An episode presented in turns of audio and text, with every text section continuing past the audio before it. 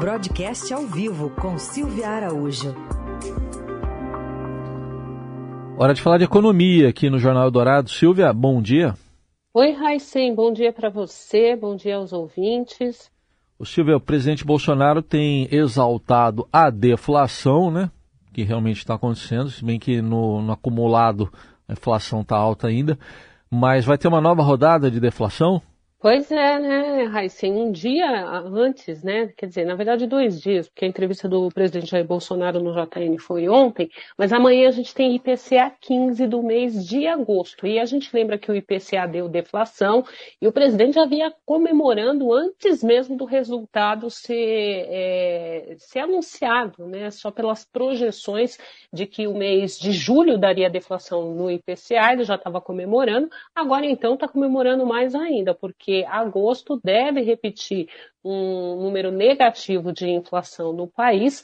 Amanhã saiu o IPCA 15 do mês de agosto e pelos cálculos ali que o pessoal do Projeções Broadcast coletou junto ao mercado financeiro, o índice deve ficar na média, né, numa inflação em torno de 0,8%. Então, é um, um, indicador forte aí para expurgar alguns números muito altos de inflação no acumulado do ano, do índice oficial né, de inflação uh, que o, o, Banco Central persegue aí com a sua política monetária, que é o IPCA, e com isso, Heisen, a gente vai observar que aqueles dois dígitos que a gente ainda tem de inflação no acumulado dos últimos 12 meses, como você colocou aí, que ela ainda está muito alta, esses dois dígitos devem cair.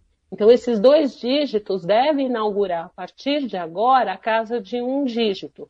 Se essa deflação for confirmada amanhã, é bem provável que no acumulado dos últimos 12 meses a inflação medida pelo IPCA 15 fique aí na casa de 9,5, 9,6 ou até 9,8. Mas o importante para o governo é que vai ficar abaixo de dois dígitos. E com isso, a inflação vai rumando para chegar no final do ano numa taxa aí bem é, mais uh, palatável, vamos dizer assim, né, Heisen? Porque uhum. vai ficar abaixo de dois dígitos mesmo.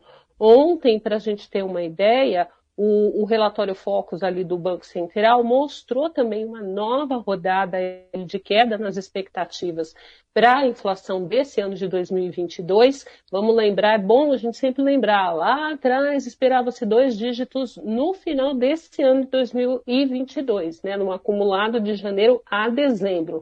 Agora, Heisen, essa estimativa está em 6,82%. E outra coisa importante que esse relatório trouxe ontem foi que a inflação para o ano que vem também começou a dar sinais de arrefecimento. É pouca coisa? É. Cedeu de 5,38% para 5,33%. Mas o importante é que é a primeira vez em semanas de rodadas do Focus que essa inflação para 2023 começa a ceder. E aí, o que isso significa? Significa que a política monetária restritiva do Banco Central, com esses juros bem altos, começa a fazer um pouquinho de efeito para o ano que vem. Mas esse 5,33 de projeção que a gente viu ontem ainda está bem fora da meta, porque a meta de inflação para o ano que vem é de 3,25%, com intervalo de 1,5% né, para cima ou para baixo. Então, mesmo esse 5,33 que foi é, visto ontem no Focus para 2023 ainda está acima do teto da inflação. Então, é por isso que muita gente diz que há ainda um espaço residual para aumento de juros na reunião do Comitê de Política Monetária de setembro, que seria 25 pontos para terminar o ano com, com juro na casa de 14%, mas o Banco Central está estudando aí com esses efeitos que já começam a aparecer para 2023, se haverá necessidade ou não.